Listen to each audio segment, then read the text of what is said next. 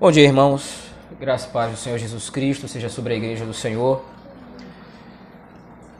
Graças a Deus por mais um domingo, mais um dia do Senhor, momento reservado por Ele para o culto e para a instrução da igreja do Senhor. Hoje nós vamos continuar com os sermões em Gênesis, por isso peço a você que abra a sua Bíblia em Gênesis, no capítulo 3. Hoje nós concluiremos, com a graça do Senhor, esse terceiro capítulo do livro de Gênesis. Um capítulo importantíssimo para todo o desenrolar da história que nós veremos em seguida. Gênesis capítulo 3, versículos do 20 ao 24.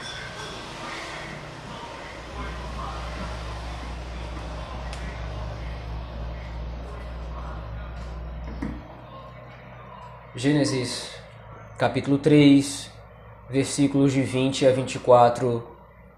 Assim nos diz a palavra do Senhor nosso Deus. E deu o homem o nome de Eva à sua mulher, por ser mãe de todos os seres humanos. Fez o Senhor Deus vestimenta de peles para Adão e sua mulher e os vestiu. Então disse o Senhor Deus: Eis que o homem se tornou como um de nós conhecedor do bem e do mal. Assim, que não estenda a mão e tome também da árvore da vida e coma e viva eternamente. O Senhor Deus, por isso, lançou fora do jardim do Éden, a fim de lavrar a terra de que fora, que fora tomado. E expulso o homem, colocou querubins ao oriente do jardim do Éden e o refugiu de uma espada que se revolvia para guardar o caminho da árvore da vida. Até aqui, irmãos, a palavra do Senhor. Vamos orar ao nosso Deus nesse momento. Poderoso Deus, Pai, Filho e Espírito Santo, nós te damos graças, Senhor, e bendizemos o teu nome por este momento que temos, em que podemos nos reunir na tua casa e juntos, como um corpo, como uma família, a família da aliança, poder desfrutar do culto ao Senhor, da tua presença maravilhosa e poder ouvir a tua voz através da palavra, Senhor. E pedimos então que, pelo poder do teu Espírito Santo, Senhor e Mestre da Escritura, que inspirou Moisés a escrever esse texto, que o Senhor nos ajude a entendê-lo e compreendê-lo, assim como o Senhor deseja que façamos, Senhor. Nos ajude. No nome de Cristo Jesus, nós pedimos isso, pelo poder do Espírito Santo, a Deus o Pai. Amém. Nós temos visto, meus irmãos, nesse doloroso capítulo do livro de Gênesis, a queda do homem. Nós vimos todos os desdobramentos possíveis e as consequências desse ato de rebelião que foi feito por Adão e sua e sua esposa Eva. Nós vimos que Eva deu ouvidos à voz da serpente, deu ouvidos à voz do inimigo, e cobiçou do fruto da árvore do bem e do mal que fora proibido pelo Senhor. Porém, nós vimos que antes mesmo de Eva ser tentada, Adão já o estava sendo quando se omitiu de proteger a sua esposa e proteger todo o jardim onde ele estava, lugar da presença do Senhor, lugar onde Deus se revelava ao homem. E por causa dessa omissão, então, Adão e Eva cederam ao pecado, cederam à corrupção que estava sendo proposta por Satanás e caíram do estado em que foram criados. Por causa dessa queda, nós vimos que o pecado logrou êxito, se podemos assim dizer, porque desconfigurou o homem do propósito para o qual fora criado primeiramente. O homem foi criado para servir o Senhor. O homem foi criado para estar na presença do Deus Todo-Poderoso constantemente servindo a Ele através da guarda e do cultivo à criação. Mas no primeiro momento em que o pecado lhe é evidente, é corrompido o seu coração e ele, como vimos no texto, a partir do versículo 7, eles viram que estavam nus. Ou seja, o estado que antes era normal, agora é indigno. O que antes era perfeito, agora está manchado. Mas não somente isso, a partir do versículo 8 nós vimos também as outras consequências do pecado ao ter entrado no coração do homem. O Senhor Deus, a partir do versículo 8, como você pode acompanhar, até o versículo, até o versículo 13, vai perguntando e vai indagando aqueles personagens quem foi que havia perpetrado o pecado no coração do homem. Então o Senhor Deus indaga Adão, e Adão diz que foi a sua esposa, e por sua vez a esposa Eva diz que havia sido a serpente quem a havia enganado, e de fato assim aconteceu. E por causa disso, por causa do pecado que adentrou o coração do homem, agora ele deverá ser julgado, ele deverá ser condenado, porque, como nós vimos anteriormente, todo pecado demanda juízo. O pecado não pode subsistir sem que haja da parte de Deus uma sentença a ser declarada. O pecado é a perversão da ordem do Senhor. Veja, é exatamente isso que Satanás propõe à serpente, como vimos no versículo 4. Foi assim que Deus disse. Há uma distorção ali feita. E Eva vai atrás da serpente. Não, não foi assim que Deus disse. E aí então acrescenta algo ao mandamento do Senhor, quando ela diz: Nós não devemos nem tocar nisso. E essa expressão de Eva não é, não é uma expressão de zelo ou de superproteção, mas já uma expressão de indignação com a ordem do Senhor. Nós não podemos nem tocar nisso. Senhor nos privou de tudo, e aí então Satanás destila o seu, o seu veneno na humanidade. Agora, nos versículos de 20 a 24. Como não bastasse todas as consequências que o pecado já causou, toda a desordem que o pecado já causou, a pior de todas as sentenças vai ser proclamada e vai ser decretada para o homem. Veja, no capítulo 3, versículos de 14 até o capítulo até o versículo 18, nós vemos o homem e sua mulher sendo condenados pelo Senhor. A mulher vai sofrer terrivelmente com dores para dar à luz outro ser humano. Nós vimos isso. Agora, trazer outro ser humano corrompido ao mundo vai provocar nela dores. Trazer outro ente que vai perpetrar o pecado vai causar nela dores, porque foi isso que o pecado legou à criação como um todo. É isso que o pecado causa: dor, distorção e desordem. Então, por causa disso, Eva foi condenada a sentir dores ao homem, por outro lado, não menos difícil foi outra pena dada. Agora, a criação que abraçava o homem, a criação que servia aos propósitos de Deus, facilitando o trabalho do homem, agora vai se rebelar contra o próprio homem. Veja, o homem se rebela contra o Senhor, o homem se rebela contra Deus, e como consequência direta disso, toda a criação vai se rebelar contra o homem, já que foi ele quem perpetrou e quem abriu as portas para o pecado entrar na criação.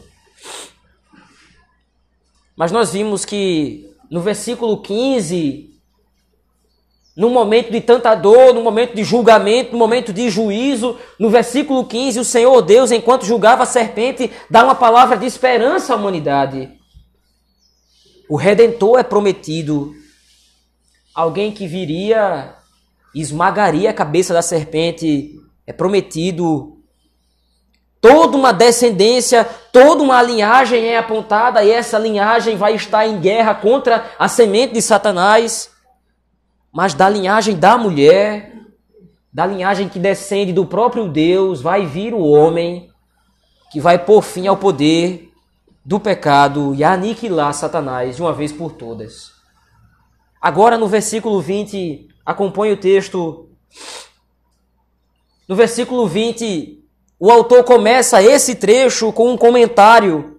É? Agora é o próprio Moisés quem está comentando a, narra a narrativa, ele está comentando o fato aqui, e ele diz que o homem deu o nome de Eva, a sua mulher, por ser mãe de todos os seres humanos. No texto hebraico original, isso fica melhor traduzido ah, quando Adão diz que Eva é mãe de todos os seres viventes. Veja, no versículo 19, foi prometido para o homem morte. Por causa do seu pecado, por causa da sua transgressão, o homem deverá morrer. Mas tendo esperança no coração à luz do verso 15, Adão tem fé e que a morte não vai ser o destino final e definitivo do homem. Deverá vir alguém que vai reverter essa sentença. Então ele coloca o nome da sua mulher de Eva, a mãe de todos os que vivem. O pecado trouxe morte, mas Deus prometeu vida. E esperando isso, esperando essa vida proposta, então Adão batiza sua mulher com esse nome de Eva. É através dela, é através da mulher que toda a descendência de Deus vai ser trazida ao mundo. E é através da mulher que o descendente deverá vir para aniquilar os efeitos do pecado. Veja, nesse, nesse trecho das Escrituras Sagradas, está contida toda a expectativa de todos os nossos irmãos do Antigo Testamento a respeito do Messias. Essa expectativa é essa esperança de algo por vir que nutre a fé de todos aqueles que viveram no Antigo Testamento. A salvação deveria acontecer exatamente dessa forma, como é replicada, por exemplo, por Abraão, quando deposita sua fé em Deus, vai dizer o autor aos Hebreus que Deus era poderoso para trazer Isaac dos mortos. Ou seja, Deus era poderoso para redimir Isaac da morte. É essa a nossa esperança quando nós olhamos para esse texto. Nós estamos olhando para Cristo como aquele que vai nos dar vida. Ele já nos deu vida, já nos está, já nos está dando vida e há de nos dar vida final quando ele regressar, aniquilando de uma vez por todas o poder do pecado. É cedo nas Escrituras que nós vemos o modo como a salvação vai ser operada. Geralmente nós olhamos para textos como Efésios capítulo 2, para Romanos capítulo 9, esses textos mais conhecidos, esses textos mais pregados hoje em dia, mais trabalhados hoje em dia. Nós olhamos para esses textos e nós percebemos então, ou muitas vezes nós pensamos que é a partir desses textos então que o povo apreende a noção de que a salvação é pela fé. Mas veja, nós estamos no capítulo 3 de Gênesis. E já aqui nós podemos ver o evangelho estampado a boa notícia da graça de Deus sendo demonstrada para o homem. Ele caiu no estado de desgraça. Ele caiu no estado de miséria. Mas somente Deus o pode tirar de lá. Somente Deus pode reverter essa situação. Porém, versículo 21 ainda é mais claro quanto a essa questão fez o Senhor Deus vestimenta de peles para Adão e sua mulher e os vestiu. Veja, no versículo 7 desse texto, desse mesmo texto, Adão havia reunido algumas folhas de figueira e dessas folhas ele tentou fazer vestes para si e para sua esposa. Só que eram vestes insuficientes para cobrir a sua vergonha que quando o Senhor Deus aparece no jardim, ele foge. Se ele pudesse confiar nas suas obras, se ele pudesse confiar de fato nas suas vestimentas, cobrindo a sua vergonha, ele teria ficado na presença do Senhor. Ele teria permanecido na presença de Deus.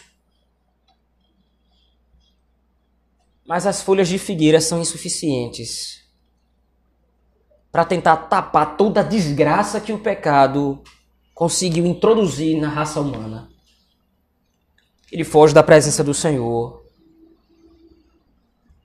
Isso claramente demonstra para nós, irmãos, ligado ao versículo 20, que as nossas obras são insuficientes para lograr êxito diante do Senhor. Mas é exatamente isso que nós somos tentados a fazer dia após dia, por mais que nós sejamos lembrados constantemente de que a salvação é por obra, que a salvação é pela fé e não por obras, que nós não podemos fazer nada para ser salvos, é exatamente isso que o nosso coração muitas vezes nos engana a fazer e acha. Nós temos visto isso a partir do capítulo 5 de Mateus, à noite. O Senhor Jesus Cristo está pregando sobre a chegada do reino e naquele texto fica claro que o reino dos céus é completamente diferente do reino dos homens. A salvação não pode ser adquirida pelos méritos dos homens, porque as obras dos homens sempre são obras corrompidas.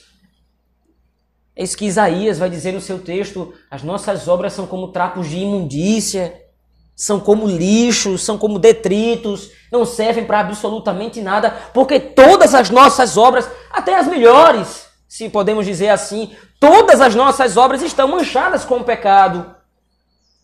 Os nossos melhores atos, os atos que nós julgamos mais louváveis, quando nós de repente fazemos alguma boa ação, quando nós de repente somos misericordiosos, quando nós perdoamos aqueles que nos fazem mal, quando nós cuidamos das pessoas, até as nossas melhores obras, elas podem esconder por trás alguma intenção pecaminosa.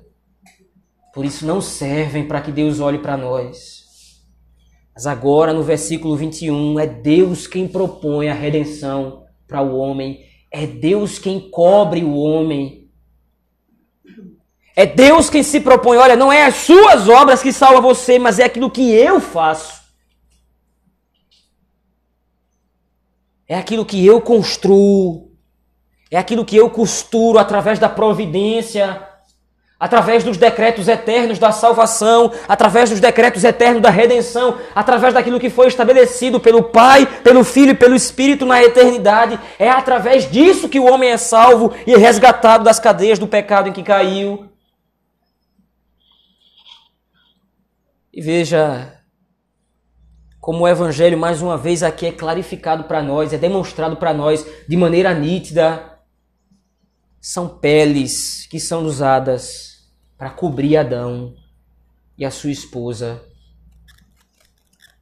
Alguém precisou ser morto, ou algo precisou ser morto, para que os pecados de Adão e Eva fossem cobertos.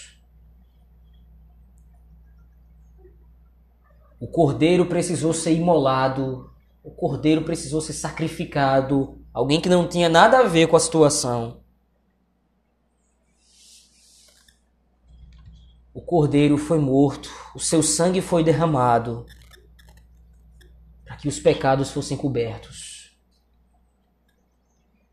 Essa ideia de cobrir, essa ideia de vestir, ela é uma ideia que percorre todas as escrituras. Por exemplo, como nós, quando nós chegamos no livro de Isaías, capítulo 61, versículo 10, é exatamente essa imagem de vestir que aparece naquele texto. Ouça, Regozijar-me-ei muito no Senhor, a minha alma se alegra no meu Deus, porque me cobriu com vestes de salvação e me envolveu com o manto da justiça. Isaías está ecoando exatamente a linguagem de Gênesis, onde Deus cobre o homem, cobre a sua esposa com vestes de justiça. A justificação nas Escrituras é exatamente isso.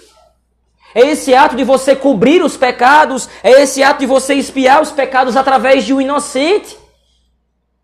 Aquele inocente, aquele que não era criminoso, aquele que não tinha nada a ver com o crime, nada a ver com o pecado, ele é sacrificado para que através da sua morte os seus benefícios ou os seus méritos sejam colocados na conta do criminoso ou do transgressor. quando nós chegamos, quando nós avançamos ainda mais na Escritura e vamos, por exemplo, para Apocalipse, capítulo 19, no verso 8, nós temos lá claramente o cântico da multidão que é redimida pelo Senhor e está agora diante do trono, e aquela multidão canta ao Senhor, exalta o nome do Cordeiro, e aí então o escritor comenta no final, no verso 8, Pois para a multidão foi-lhe dado vestir-se de linho finíssimo, resplandecente e puro, porque o linho finíssimo são os atos de justiça dos santos. Veja, nós percorremos toda a Escritura e essa figura sempre vai estar lá. Nós percorremos toda a palavra do Senhor e o conceito de salvação através da justificação vai estar lá presente por causa desse texto, versículo 21. de Gênesis capítulo 3. O Senhor redime o homem, o Senhor salva o homem dos seus pecados. Ele mesmo. O Senhor que decreta todas as coisas. O Senhor que é soberano sobre todas as coisas. Providencia Ele mesmo a redenção para o homem caído. É interessante isso porque Moisés está escrevendo para o povo de Israel enquanto o povo de Israel está marchando e peregrinando no deserto. E Moisés, reiteradas vezes, fala para o povo: não pequem contra o Senhor, não quebrem a aliança, não manchem a aliança que o Senhor fez com vocês. Mas agora, no capítulo 3 de Gênesis, ele demonstra claramente que o pecado do homem não pode sobrepujar os planos do Criador. Os pecados dos homens não podem sustar, não podem parar, não podem anular os planos redentores do Senhor Deus. Tudo aquilo que o Senhor planejou vai ser levado a cabo. Tudo aquilo que o Senhor planejou vai ser executado da forma como ele planejou. Da forma como ele executou. Assim será feito. É aqui que a nossa alma descansa, irmãos. É aqui que a nossa alma repousa. Alguns, de repente, à luz dessa explicação, podem dizer: bom, mas se é assim, o homem então está sendo incentivado a pecar, já que os seus pecados não vão causar efeito nenhum no plano do Senhor ou nos planos de Deus. Muito pelo contrário. Esse relato do livro de Gênesis nos leva, nos leva aos pés do Senhor, reconhecendo a nossa falibilidade, reconhecendo a nossa pequenez diante dele e reconhecendo que ele é misericordioso e bom mesmo sendo desgraçados, mesmo estando manchados com o pecado, mesmo estando corrompidos, nós temos no Senhor Deus a redenção gratuita. Nós temos a redenção perene, a redenção clara que não depende das nossas obras. A salvação não é uma margarida, aquela flor bem me quer, mal me quer, que você fica puxando, torcendo para não chegar da, no, no, final da pétala você chegar no bem me quer. Porque se chegar no mal me quer, você vai descer escadaria abaixo, vai perder a sua salvação. Não é assim que a Escritura nos apresenta a obra da salvação. É gratuita, é imerecida e é permanente. Deus que me salvou em Cristo Jesus, me dando as suas vestes de justiça, não vai me deixar nu, exposto à minha própria vergonha. Mas caminhando no texto um pouco mais, irmãos, nós precisamos avançar. Porque ainda nesse texto, a última e mais grave consequência do pecado vai ser exposta.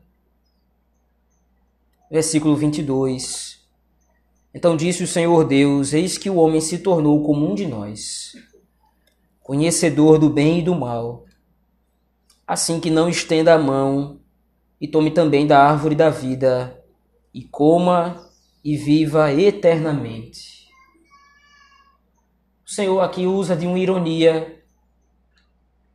A mentira de Satanás para Adão e para Eva foi exatamente essa. Olha, se vocês é certo que vocês não vão morrer, que o Senhor sabe que no dia que vocês comerem do fruto, vocês vão ser como Deus, conhecedores do bem e do mal. E aí então o Senhor Deus usa de uma ironia aqui, dizendo: agora o homem é comum de nós. Ele conhece o bem e o mal. Mas é claro que existe uma diferença clara entre o fato de Deus conhecer o bem e o mal e o homem conhecer o bem e o mal. Deus conhece o bem e o mal por contraste. Ele é santo, ele é justo, ele é puro, ele é reto, ele é bom. Qualquer coisa que for menos que isso é o mal, é a corrupção, é o erro.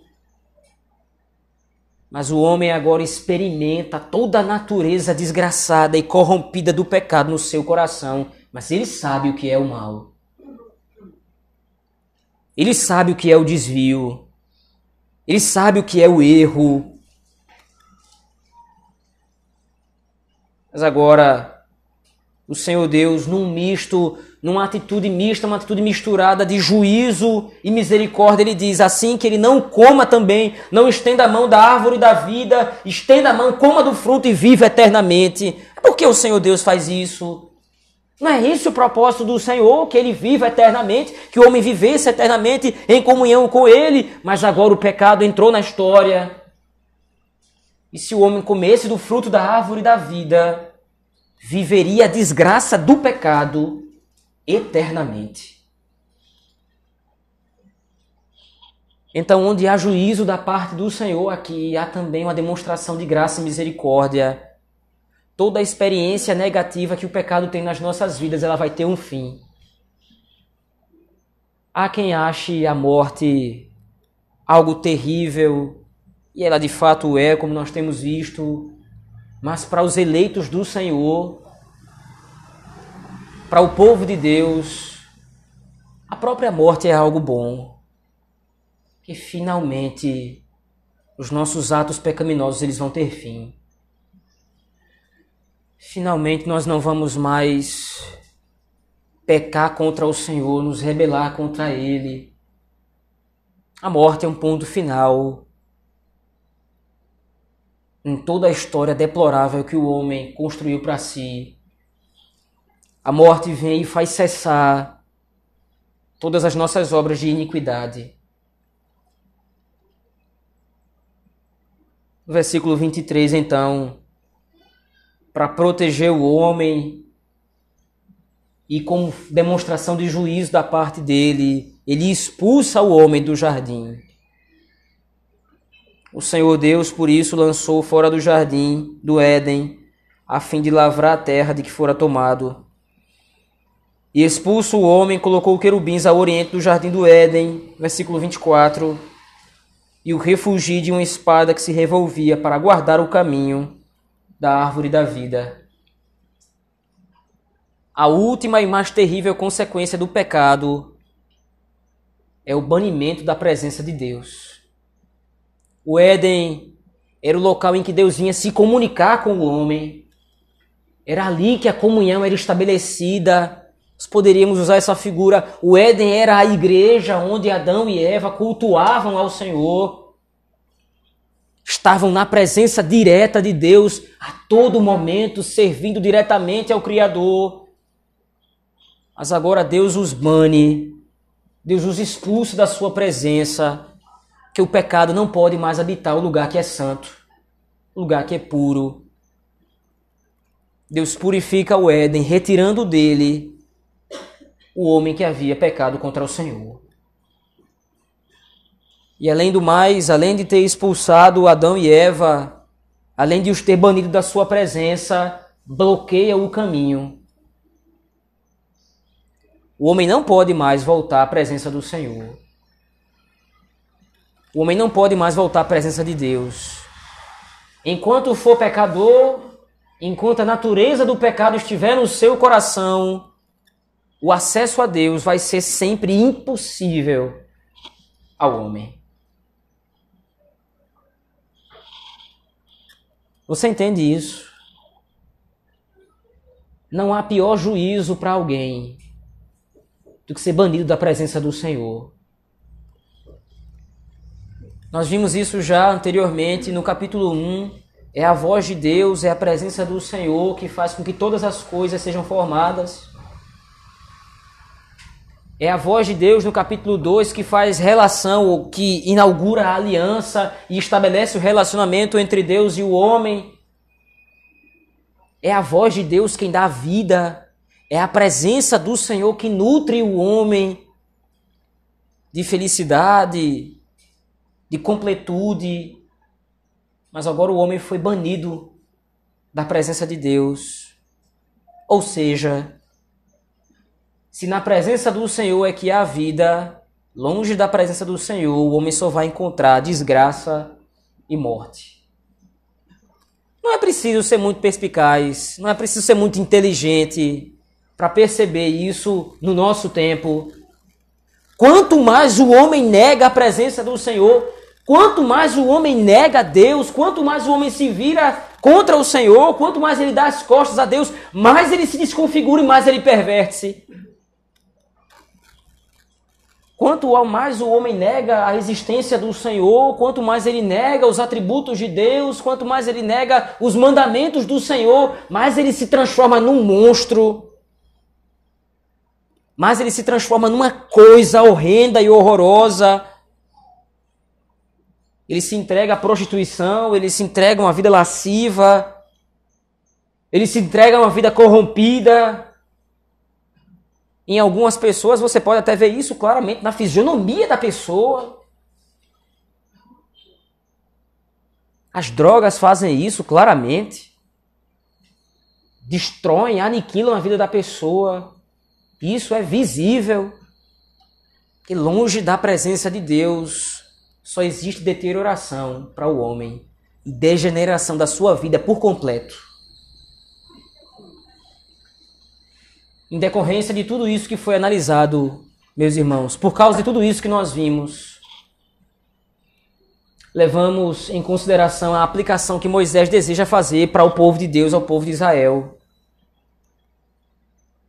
E uma das implicações, a primeira delas, é que o povo deve confiar nos planos de Deus. Como nós dissemos anteriormente, os planos do Senhor, eles sempre vão ser levados a cabo, eles sempre vão ser concluídos. Não é o pecado que vai roubar isso de Deus, não é o pecado que vai roubar a glória do Senhor. Portanto, se mantenham fiéis aos mandamentos do Senhor, porque mesmo que vocês pequem e os planos de Deus sejam executados por causa do pecado de vocês, vocês podem ser duramente disciplinados. Veja, o mundo não usufrui disso. Quando o ímpio peca, ele está sendo entregue à natureza do seu próprio coração. E isso é juízo da parte de Deus sobre a sua vida. É o que o apóstolo Paulo vai dizer em Romanos, no capítulo 1, a partir do versículo 18. Tanto mais o ímpio peca, mais o Senhor entrega a natureza depravada do seu coração, e tanto mais ele acumula a ira de Deus sobre a sua cabeça, até que o dia do juízo chegue e ele seja sumariamente executado. Mas para os justos,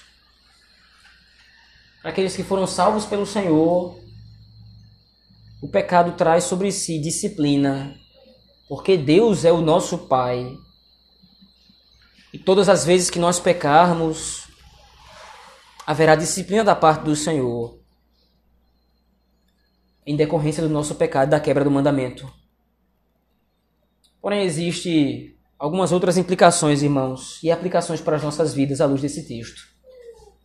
A primeira delas é que a consequência mais drástica do pecado, como nós vimos, é o afastamento da presença do Senhor.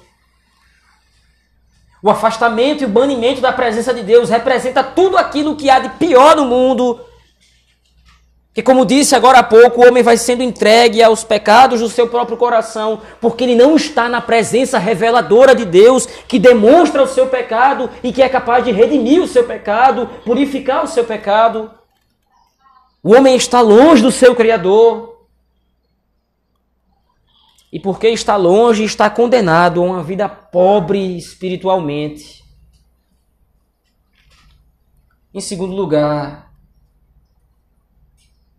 nós devemos nos lembrar que, assim como Israel, quando leu o texto de Gênesis, nós também estamos no exílio nesse mundo. Adão foi banido da presença de Deus e foi condenado a vagar pelo mundo por causa do pecado, nós também estamos vagando nesse mundo. Por causa do pecado do homem. Nós também estamos no exílio. Mas agora o nosso exílio ele é orientado. A terceira conclusão, em decorrência disso, a resultante clara disso, é que Cristo Jesus é o novo e vivo caminho através do qual nós voltamos a Deus. É isso que o autor dos Hebreus vai colocar. Cristo é o novo e vivo caminho. Cristo é aquele que nos leva de volta à presença do Senhor. O caminho estava fechado, o caminho estava bloqueado. Então Cristo Jesus, que é o Cordeiro de Deus, se sacrifica no nosso lugar para nos cobrir com vestes de justiça, para nos lavar com seu sangue purificador. E a linguagem que o autor dos Hebreus vai colocar no capítulo 4 é exatamente essa. Ele entrou no tabernáculo, ele entrou na presença de Deus, ele abriu o caminho para que nós pudéssemos voltar. aos braços do Senhor. O caminho que estava fechado, anjos estavam guardando o caminho, impedindo o homem pecador de entrar. Agora foi aberto, agora foi reinaugurado. Cristo, tendo sido o primeiro a entrar, nos aguarda na presença do Senhor nosso Deus. Ele propiciou isso para nós. E veja em Gênesis, no capítulo 3, versículo 24, diz lá: O homem foi expulso e Deus colocou querubins ao oriente do jardim do Éden e o refugi de uma espada que se revolvia para guardar o caminho da árvore da vida. Porém, abra sua Bíblia, por favor, em Apocalipse capítulo 22.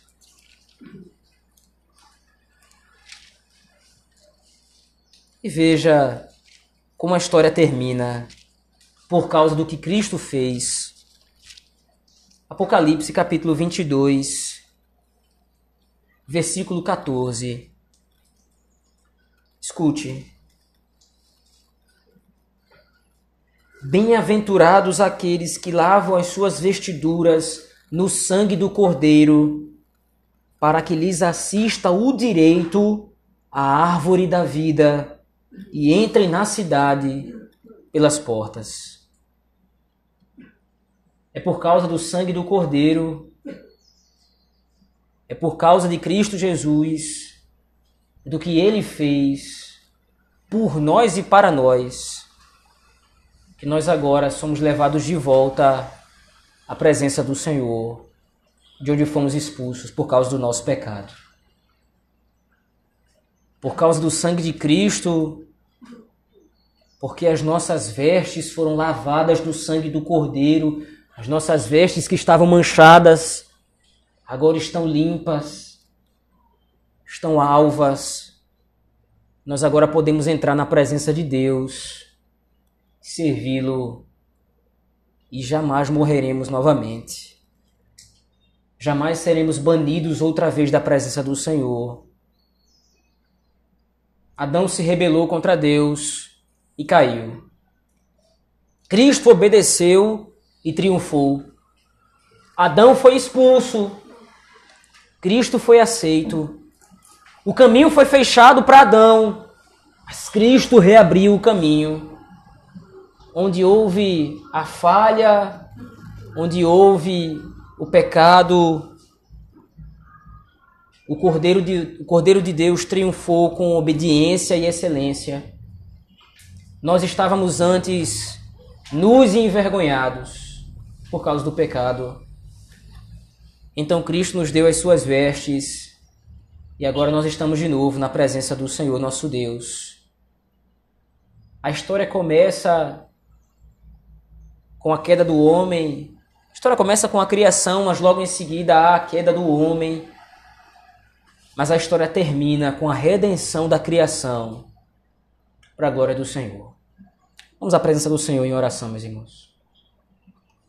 Bom Deus, no nome de Cristo é que nós oramos, com o coração cheio de alegria, Senhor. Apesar de termos visto o relato da queda, apesar de termos visto o que o pecado causou no homem, a falta de harmonia na criação, a falta de harmonia no casamento, a morte, as dores, a miséria. Embora nós experimentemos tudo isso, Senhor, pela graça de Deus em Cristo Jesus, nós experimentamos também a redenção em Cristo. Agora nós podemos adentrar a presença do Senhor através de Cristo, por meio da mediação de Cristo, o caminho não está mais fechado, o caminho foi reaberto. Nós podemos trilhar esse caminho, esse novo e vivo caminho que é Cristo, até a presença do Senhor. Nos ajuda, ó Deus, na nossa caminhada, na nossa peregrinação. Enquanto ainda estivermos nesse mundo, enquanto ainda estivermos aqui, Estamos sofrendo ainda a decadência do pecado, mas nos foi prometido novo céu e nova terra, onde habita a paz e a justiça, e nos foi garantido o direito à árvore da vida. Nós viveremos eternamente com o Senhor, para sempre. Muito obrigado por isso, Senhor. Em nome de Cristo é que nós oramos. Amém.